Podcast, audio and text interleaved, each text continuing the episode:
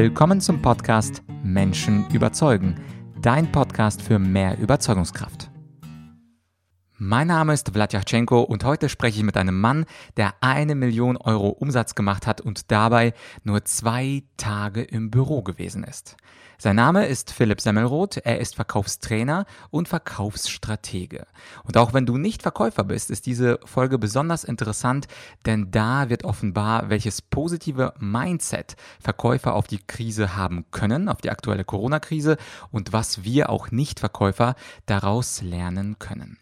Um welche Punkte geht es in diesem ersten Teil des Interviews? Nun, zuerst einmal geht es um die These von Philipp, dass nur Verkäufer die Unternehmen nach der Krise retten können. Diese These werden wir dann überprüfen und uns anschließend der Frage widmen, wie schaffen es Verkäufer eigentlich in der Krise zu verkaufen.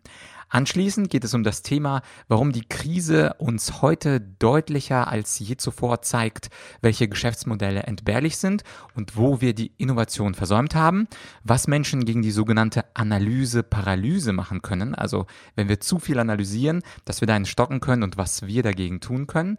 Dann zu der Hauptfrage dieses Interviews, wie hat es Philipp denn eigentlich geschafft, an zwei Bürotagen einen siebenstelligen Umsatz zu machen und zum Schluss dieses Teil 1 über die Kunst der Delegation und was man selber machen muss, wirklich als Führungskraft oder als Verkäufer und welche Dinge man auch delegieren kann. Also auch wenn du nicht Verkäufer bist, interessante Fragen, welche Dinge delegationsfähig sind.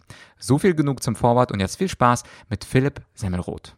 Mein heutiger Gast stellt die interessante These auf, nur Verkäufer können Unternehmen nach der Krise retten. Bei mir zu Gast bei Menschen überzeugen ist heute Philipp Semmelroth. Er ist Verkaufsexperte und Verkaufsstratege. Danke Philipp, dass du Zeit gefunden hast.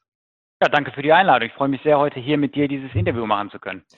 Gerne, gerne. Bevor wir jetzt zu diesem interessanten These kommen, eine kurze Frage. Es gibt ja sehr viele Verkaufsexperten, Verkaufstrainer, Verkaufsstrategen da draußen. Einige von denen waren auch schon im Podcast, wie Martin Limbeck, Stefan Heinrich, Dirk Kräuter. Was macht dich eigentlich so besonders, Philipp? Also ich glaube, jeder hat natürlich seine Existenzberechtigung. Mein Angebot an Sie ist einfach, ich habe in 2019 mit einer meiner Firmen eine Million und 41.000 Euro Umsatz gemacht und war dafür selber nur zwei Tage im Büro. Das heißt, da gibt es eine Systematik dahinter und wenn Sie mehr Geld verdienen, aber mehr Zeit im Büro verbringen oder weniger Geld verdienen, dann bleiben Sie einfach mal dran. Vielleicht ist der ein oder andere Impuls für Sie dabei. Bei mir bekommen Sie eben Wissen aus der Praxis für die Praxis. Nochmal die Nachfrage, du warst im Monat zwei Tage, im Jahr oder was war das? Im Jahr. Im Jahr. Ich bin ja als Speaker und als äh, Coach die ganze Zeit unterwegs. Ich war ja sehr viel international unterwegs mhm. im letzten Jahr, habe äh, mit Unternehmern gearbeitet, auch in-house gearbeitet, wirklich bei der Umsetzung geholfen. Das wäre auch vielleicht wieder einer der Unterschiede, die du anfangs mit deiner Frage hier angetriggert hast, weil ich wirklich noch ins Tun gehe mit den Leuten, dann auch wirklich deren Prozesse, deren Systematiken und so weiter umbaue, weil es ist ja möglich, dass man ein System schafft, was es dem Chef erlaubt, aus dem Tagesgeschäft auszusteigen. Und das ist das, wenn Sie daran arbeiten wollen, was ich Ihnen liefern kann. Ja, also das klingt auf jeden Fall super spannend mit den zwei Tagen und dieser großen Summe. Wir kommen später dazu, aber erstmal die Frage, diese interessante These, nur Verkäufer können Unternehmen nach der Krise retten. Ähm, wie meinst du das? Warum nur Verkäufer? Ich denke, dass die Produktmanager und die anderen Abteilungen jetzt ganz sauer sind und sagen, ja, und warum gerade die Verkäufer? Okay, also lass uns das mal von verschiedenen Blickwinkeln betrachten. Punkt eins ist, wir haben in der Vergangenheit eine wahnsinnig starke Wirtschaft gehabt. Das heißt, es gab eine Über, eine Übernachfrage, stärkere Nachfrage als Angebote. Alle hatten Fachkräftemangel. Die Firmen konnten sich teilweise aussuchen, mit wem sie arbeiten. Jetzt haben wir den Markt, der von Unsicherheit dominiert wird. Das heißt, Kunden werden Existenzängste haben, Liquiditätsengpässe haben, werden sich vielleicht auch Gedanken um Arbeitsplätze machen, sowohl auf der Unternehmerseite als auch auf der Arbeitnehmerseite. Und im Klima der Unsicherheit braucht man eben starke Akteure, und das sind die Vertriebler, die Kunden eben in der Vision bestätigen, dass das Unternehmen der richtige Partner für die Zukunft ist und dass es eben auch Sinn macht, die Partnerschaft fortzusetzen, vielleicht auch neue Partnerschaften zu einzugehen, weil einige Marktteilnehmer sicherlich verschwinden werden, was für existierende äh, Unternehmen die Chance mit sich bringt, Marktanteile zu übernehmen. Und hier muss man eben jetzt aktiv verkaufen. Wir haben da draußen sehr oft jetzt und viele Jahre auch, äh, naja, ich sag mal, Auftrage, Anna, Auftragsannahmeassistenten beobachtet, weil die Kunden einfach aktiv in den Firmen angerufen haben. Inspiriert durch Brüssel wurden zum Beispiel Maßnahmen im Hinblick auf die Datenschutzgrundverordnung eingekauft. Dann wurde jetzt hektisch auch an der einen oder anderen Stelle irgendwas in die Wege geleitet, um auf die Krise zu reagieren. Aber diese Punkte werden ja in der Zukunft so nicht mehr funktionieren. Das heißt, man muss wieder back to the basics und einfach mal rausgehen und mal richtig Alarm wieder machen, wie ich immer so schön sage, und auch mal wieder aktiv Kontakte aufbauen, Kontakte entwickeln. Und das ist eben einfach die Job des, der Job des Verkäufers. Mhm. Das klingt unglaublich äh, gut und eloquent und gleichzeitig wissen wir auch, dass die Verkäufer immer Investitionen, also Geld haben wollen. Sie wollen ja was verkaufen und gerade in der Krise halten Unternehmen ja das Geld zusammen und sagen, wir müssen unsere Liquidität äh, schützen. Wir sollten nicht neuen Verkäufern Geld geben, was sowieso gerade klamm ist, weil wir selber keine Aufträge haben. Wie schafft man es denn als Verkäufer wirklich dieses Geld zu entlocken in einer Situation, wo der Geschäftsführer vielleicht sagt, keine Neuinvestitionen? Das Thema ist ja keine Neuinvestition, resultiert ja aus der Denkweise heraus, dass wenn ich Geld ausgebe, ich im Prinzip nachher weniger habe, als ich vorher hatte. Und das ist ja nicht richtig. Das ist ja auch der Punkt, weshalb ich Leuten, wenn ich jetzt Einzelpersonen äh, betreue, denen immer wieder sage, sparen ist nicht der Weg, finanziell erfolgreich zu werden, weil wie viel Geld kann man wirklich sparen? Es ist viel einfacher, die Wertschöpfung und das Angebot an den Markt zu erweitern und das im Endeffekt dann heute auch vielleicht durch eine Kombination aus Offline- und Online-Verkaufskanälen so zu vermarkten, vermarkten, dass man deutlich mehr Geld zurückbekommt. Und dass die Unternehmen grundsätzlich am Sparen interessiert sind, ist ja in dem Sinne nicht zwingend komplett richtig. Da gibt es ja immer Ausnahmesituationen, denn in der Krise haben ja Unternehmen auch plötzlich Online-Modelle ins Leben gerufen, völlig undurchdacht, völlig äh, so hektisch, ähm, pragmatisch, initiativ, teilweise auch nicht fundiert. Und wir werden einige von diesen, äh, ich sag mal, Aktions, im Aktionismus durchgesetzten ähm, Maßnahmen in Kürze auch wieder verschwinden sehen, weil sie nicht nachhaltig geplant sind. Aber das heißt, wenn die Angst vor der Alternative größer ist als die Chance, die mir das, was der Verkäufer verspricht, ähm, in Aussicht stellt, dann ist der ähm, Unternehmer immer bereit, Geld zu investieren, weil der denkt ja auch langfristig in die Zukunft und nicht nur in wenigen Tagen oder Wochen. Mhm, ja, da gebe ich dir absolut recht. Also die guten Geschäftsleute denken ja nicht an die Investition, sondern an den berühmten ROI, also an den Return on Invest. Und wenn der Verkäufer es schafft, diesen klar und deutlich zu aufzuzeigen und vielleicht auch zu beweisen, dann spricht ja gegen eine neue Investition eigentlich nichts. Wie ist es denn ähm, aus deiner Sicht mit der Innovationslust der deutschen Unternehmen? Du bist ja sicherlich unterwegs, nicht nur bei kleinen, mittelständischen, sondern auch bei größeren Konzernen. Wie ist es denn mit dieser Investitionslust? Beeinflusst? Also was wir jetzt sagen, klingt logisch, aber wie ist es da draußen auf dem Feld aus deiner Erfahrung?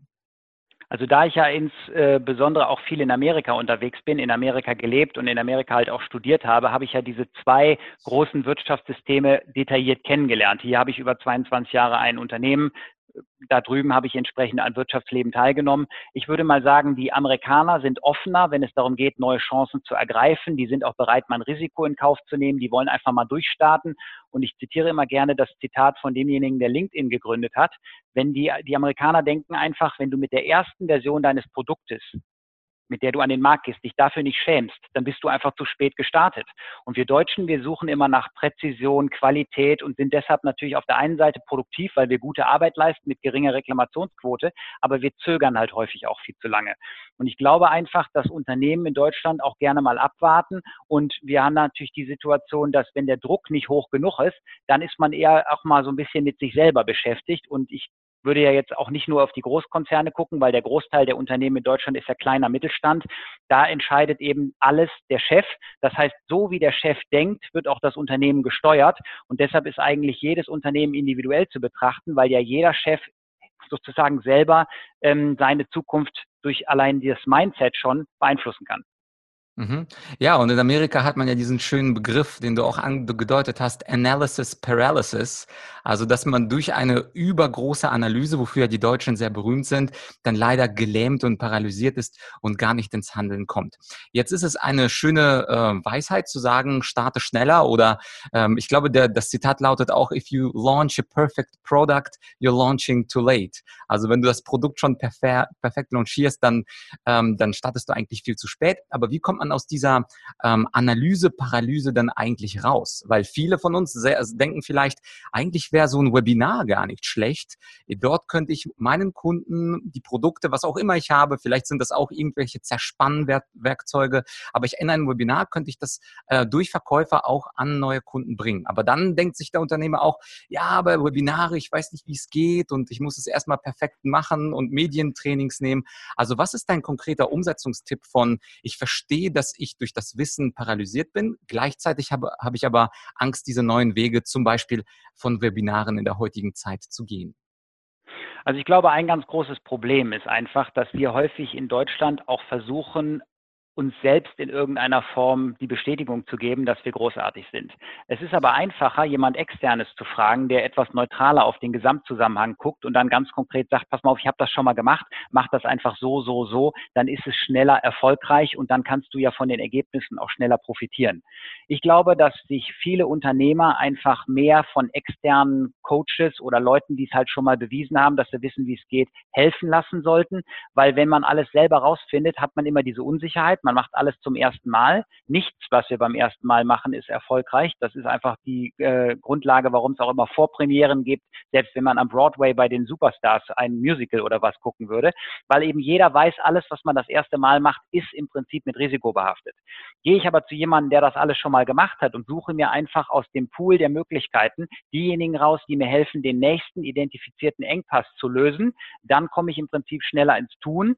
Und ich gehe ja sogar so weit, und das ist ja meine Hauptphilosophie, Philosophie. Sonst hätte ich es ja nicht geschafft, mit Dienstleistungsunternehmen siebenstellig Umsatz zu machen und gleichzeitig nur zwei Tage aktiv daran mitzuarbeiten. Ich glaube ja, man sollte alles abgeben. Das heißt, es ist gar nicht entscheidend, dass der Unternehmer schon mal ein Webinar gemacht hat, einen Webshop aufgesetzt hat, eine E-Mail-Kampagne initiiert hat. Das sollte der wegdelegieren, weil das ist ja nicht seine Kernaufgabe. Dafür kann man Leistungen einkaufen, dafür kann man eventuell auch Mitarbeiter befähigen oder vielleicht auch dauerhaft einstellen.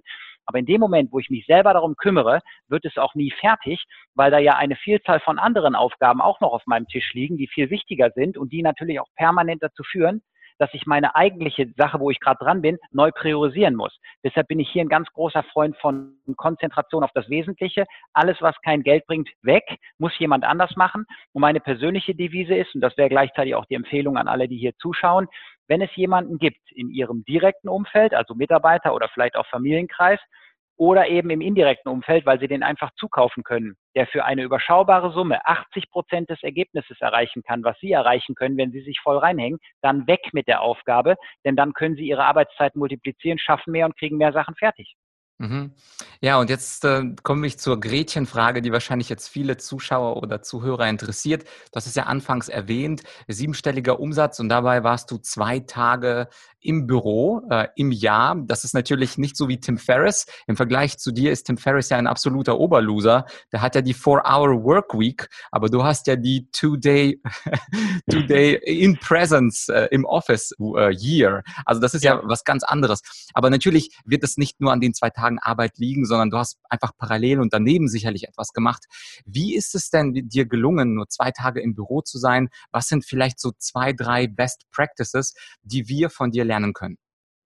Also Punkt eins, weil du es erwähnt hast. Tim Ferriss hat zwar ein Buch geschrieben, die Vier-Stunden-Woche, hat dafür aber so viele Buchungsaufträge bekommen, um anderen Unternehmen zu erzählen, wie es funktioniert, dass der nonstop am Rotieren ist, um diese ganzen Anfragen zu erfüllen. Das heißt, manchmal ist Theorie und Praxis nicht ganz so deckungsgleich. Die Idee dahinter ist ja ähm, trotzdem transparent und nachvollziehbar.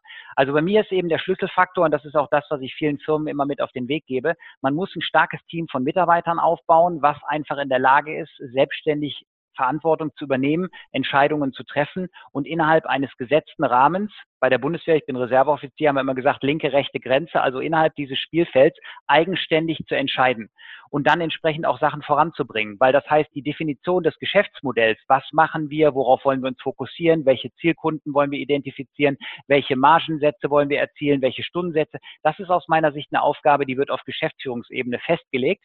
Aber die Umsetzung davon erfordert ja kein Mitwirken der Geschäftsführung. Und wenn ich mal zurückdenke an die Zeiten, wo ich also jeden Tag im Büro war, und wenn ich sage jeden Tag, dann meine ich auch samstags und sonntags, dann ist es im Endeffekt einfach so gewesen, dass ich auch einen Großteil von Aufgaben auf meinem Schreibtisch hatte, die ich gar nicht hätte machen müssen. Aber weil ich niemanden dafür befähigt hatte, diese Dinge zu tun, habe ich die im Prinzip dann doch auf meinem Schreibtisch gehabt. Und diese Vorarbeiten, die müssen halt gemacht werden. Und ich bin da extrem konsequent. Ich habe sogar ein gemanagtes ähm, Privatkonto. Das heißt, ich habe ein Konto, was meine Mitarbeiterin, die in der Firma auch die Rechnungen bezahlt, verwaltet. Und wenn ich jetzt zum Beispiel eine Rechnung bekomme, die ich bezahlen müsste, dann mache ich nur ein Foto davon, schicke das entsprechend an meine Kollegin und sage, bitte überweisen. Das heißt, ich logge mich gar nicht ein und gucke, ob das mit dem Banking alles funktioniert. Und das sind einfach so Kleinigkeiten. Ich mache alles was kein anderer machen kann. Aber alles das, was jemand anders machen kann, das lasse ich den machen. Wenn es nicht geklappt hat, reflektieren wir zusammen den Prozess, gucken, an welcher Stelle ich mir eine andere Herangehensweise gewünscht hätte. Dann korrigieren wir die Entscheidungsparameter, die zu dieser falschen, die zu diesem unerwünschten Ergebnis geführt haben und führen damit perspektivisch beim Mitarbeiter und mir ein System ein, was dazu führt, dass wir beide in die gleiche Richtung denken, nur dass dann die Ergebnisse erzielt werden können, ohne dass ich daran mitwirken muss. Mhm. Und äh, ich glaube, das ist auch super verständlich, dass man das, was zu 80 Prozent erledigt werden kann, delegieren kann. Und trotzdem haben wir ja viele Führungskräfte, die ins Micromanagement abdriften und sagen, ja, ich würde das aber noch ein bisschen anders machen und hier ist ein Rechtschreibfehler. Wenn ich den Text geschrieben hätte, dann gäbe es den nicht. Wie äh, schaffen wir es denn als Unternehmer oder auch als Geschäftsführer, diese Freiheit den Mitarbeitern zu geben, auch Fehlern zu tun und gleichzeitig auch die Ruhe zu bewahren, die Fehler zu tolerieren, wenn sie dann gemacht sind und auch nicht dran zu gehen und auch nichts zu verbessern. Also wie schaffen wir dieses Mindset? Also ich gibt's, äh, da gibt es aus meiner Sicht wieder verschiedene Anknüpfungspunkte. Ein Anknüpfungspunkt ist, und damit würde ich immer anfangen, Profit schafft Entscheidungsspielraum. Das heißt, wenn das, was da in der Firma umgesetzt wird, nicht profitabel ist, am Ende des Tages kein Geld damit verdient wird, keine Reserven geschaffen werden können, also keine Überschüsse erzielt, die dann zur Seite gelegt werden können, um Fehler, die passieren, auszugleichen, generiert werden, dann funktioniert dieses System nicht, weil der Chef kann ja nur loslassen, wenn er sich das Versagen oder Scheitern, temporäre Scheitern ähm, leisten kann und will. Das heißt, anfangs, wenn man Mitarbeitern einfach mal mehr Verantwortung und mehr Entscheidungsspielraum überlässt, führt das automatisch dazu, dass die Mitarbeiter natürlich, weil sie es zum ersten, zum zweiten, zum dritten Mal machen, vielleicht Fehler machen und das führt dann auch dazu, dass gegebenenfalls Geld verloren geht. Aber wenn ich mir das leisten kann und will, dann sage ich immer, das ist billiger als ein Seminar, weil daran kann der Mitarbeiter ja selber Erfahrungen sammeln. Und wenn er die selber sammelt, ist es ja noch ein ganz anderer Lernprozess, als wenn er die Erfahrungen von jemand anders einfach vor gebetet bekommt und dann versucht, sich mit diesen Impulsen zu identifizieren, weil er die ja nicht selber gemacht hat. So, und deshalb glaube ich einfach, das erste ist, man muss eben Geld haben, damit man sich diese Fehler leisten kann und will. Und dann muss man darüber hinaus aber auch einfach sagen, dass man sich vielleicht auf das große Bild, wie es in Amerika mal so schön heißt, the big picture konzentrieren muss. Das heißt, was ist jetzt für den Kunden wichtiger? Dass er eine fehlerfreie E-Mail bekommt, auf seine Fragestellung hin oder eine schnelle Antwort, damit er weiterkommt. Und dazwischen, glaube ich, muss man so einen gesunden Mittelweg finden. Es ist natürlich für mich schon erschreckend, wenn ich heute gerade mit jüngeren Leuten so E-Mail-Korrespondenz habe oder auch mal so eine WhatsApp-Korrespondenz sehe, dass manche gar nicht mehr wissen, was wird groß geschrieben, klein geschrieben und auch das mit der Zeichensetzung mehr so dem Zufall überlassen wird. Aber wenn da ein Tippfehler drin ist, dann glaube ich einfach, ist es wichtiger, dass der Kunde die Information zurück hat, wenn es noch fehlerfrei ist, ist es wunderbar. Aber wenn das Erreichen von fehlerfrei eine zeitliche Verzögerung von mehreren Stunden zur Folge hat, weil es Kontrollinstanzen gibt, die E-Mails beispielsweise erst freigeben müssen, dann ist damit aus meiner Sicht niemandem geholfen. Der Kunde wartet zu lange auf die Antwort, der Mitarbeiter lernt nichts wirklich dadurch und der zweite in der Firma, meinetwegen die Führungskraft, kostet unnötig Geld für einen Prozess, der nicht seine Mitwirkung erfordert. Mhm. Und wenn du deine vielen Erfahrungen an Delegation äh, Revue passieren lässt, was würdest du sagen, ist äh, dein größter Win? Also welche eine Sache hast du gemacht und dir damit die meiste Zeit freigeschaufelt? Du hattest ja gerade das Beispiel mit der Rechnung abfotografieren. Ich denke mal, dass es vielleicht nicht dieser Tipp ist, sondern wenn du einfach mal die letzten zehn Jahre Revue passieren lässt, welche Sache hat dir am größten geholfen, zeitlich? Also das, was wir jetzt gerade in den letzten Jahren umgesetzt haben, ist sicherlich der größte Hebel und das ist auch gleichzeitig das, wo der eine oder andere Zuhörer jetzt denken wird, der Semmelrot hat doch eine Macke. Und zwar ist es so, wenn ich zum äh, Vorstellungsgespräch gehe, das heißt also, das Erstgespräch mit einem Neukunden mache ich immer selber. Das widerspricht sich nicht mit, ich war nur zwei Tage im Büro, weil ich die Erstgespräche ja von zu Hause anfahren kann, wenn es nötig ist oder wir machen immer mehr auch über Zoom. Aber das erste strategische Beratungsgespräch, für das ich vom Kunden schon bezahlt werde, ist im Endeffekt einfach die Grundlage für die Zusammenarbeit, die ja mehrere Jahre dauern kann. Und im Laufe dieses Gespräches, wo es ja teilweise darum geht, dass der Kunde sich noch zwischen verschiedenen Anbietern entscheidet und ich der Einzige bin, der fürs Gespräch Geld nimmt, da gibt es einen Mechanismus hinter, den kann ich an anderer Stelle mal erklären. Aber der Punkt ist einfach, dann hat der Kunde ja schon mal äh, ein Gefühl, okay, der Semmelrot macht das irgendwie ganz anders, der spielt in einer ganz anderen Liga als die anderen. Und in dem Gespräch kommt dann natürlich irgendwann der Moment, wo der Kunde sagt, weil ich eine ziemlich hohe Abschlussquote habe, ich würde gerne mit Ihnen arbeiten. Und wenn dann zwei, meinetwegen Chef und Prokurist, äh, Gesprächspartner an dem Teil, an dem Termin teilnehmen, dann schieben die mir irgendwann ihre Visitenkarten zu.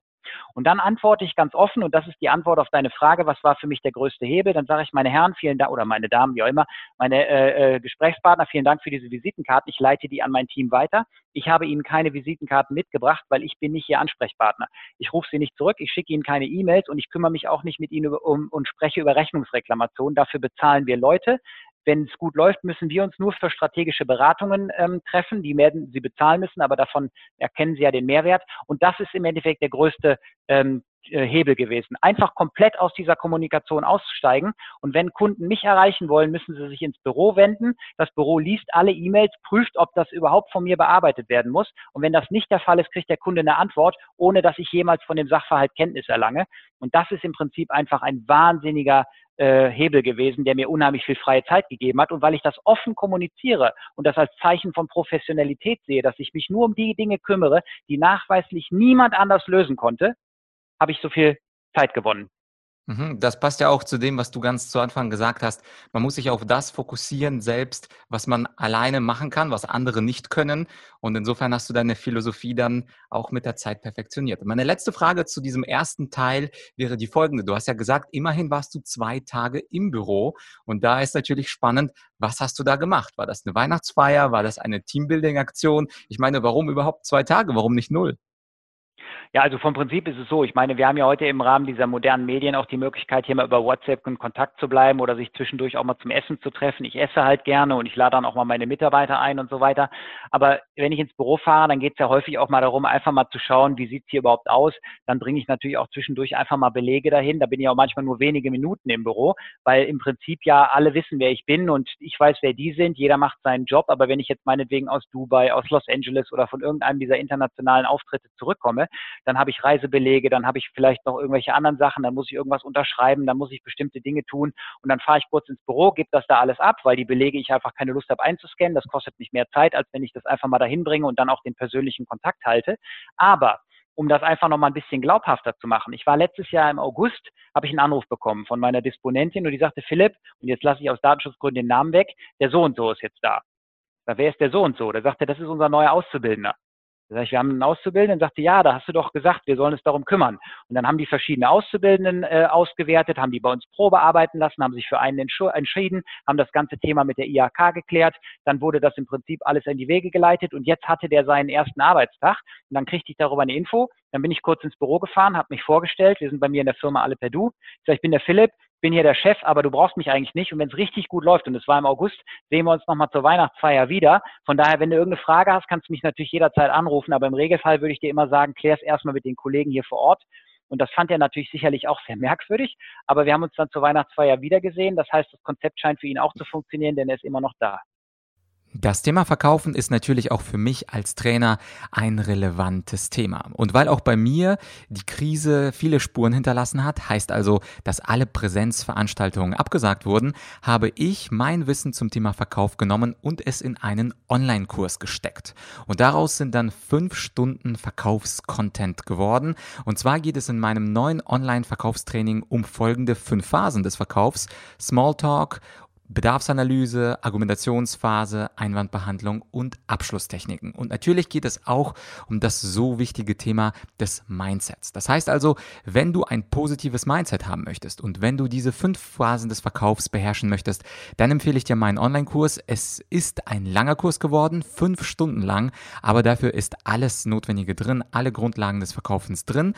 Und natürlich ist gerade die Corona-Krise eine unglaublich schöne Chance, sich von zu Hause ganz bequem und virenfrei weiterzubilden. Das heißt also, wenn dich das Thema positives Mindset interessiert, wenn dich das Thema Verkaufen interessiert, dann schau dir das neue Online-Training einfach auf meiner Online-Argumentorik-Akademie an. Wie immer sind die ersten Lektionen freigeschaltet, das heißt, du musst dich nicht einloggen, guckst dir die Lektion an, überzeugst dich von der Qualität und dann könntest du natürlich kaufen oder nicht kaufen, so wie immer im Leben. Und übrigens, die Links zu der Homepage von Philipp Semmelroth und auch zu seinem YouTube-Channel, der wächst und gedeiht. Auch die findest du ebenfalls in der Beschreibung des Podcasts, so auch wie auch den Link zum Online-Kurs.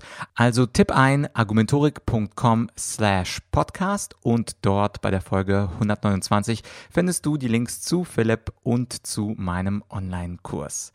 Ja, an dieser Stelle war es das mit Interview Teil 1. Im zweiten Teil in ein paar Tagen sprechen wir mit Philipp über ein ungewöhnliches und auch leicht unangenehmes Thema, nämlich in der Corona-Krise Verantwortung übernehmen und eigene Versäumnisse eingestehen. Das heißt also etwas, worüber man jetzt in der Krise sich gar nicht so viele Gedanken macht. Man versteht sich ja eher als Opfer dieser Krise, aber nicht als Mittäter seines eigenen und hoffentlich nicht allzu großen Misserfolgs. Und diese Folge kommt in ein paar Tagen, also am Freitag. Und bis dahin, ich würde mich super freuen, wenn du diese Folge zum Thema Verkauf, Vertrieb in der Corona-Krise, wenn du diese Podcast-Folge teilen könntest mit jemandem, der aus deinem Bekanntenkreis, Freundeskreis oder aus deinem Kollegenkreis im Bereich Verkaufen, im Bereich Vertrieb arbeitet, um ihm ein positives Zweitsinn zu geben und auch um ihm die paar Einsichten zu geben, die Philipp als professioneller Verkaufsexperte hier gegeben hat. Das heißt, empfehle die Folge gerne gerne weiter, auch in deinem Social Media.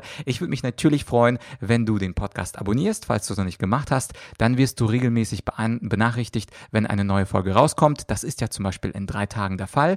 Und für die besonders treuen Zuhörer von mir, da nochmal die Bitte, bewerte doch diesen Podcast auf iTunes.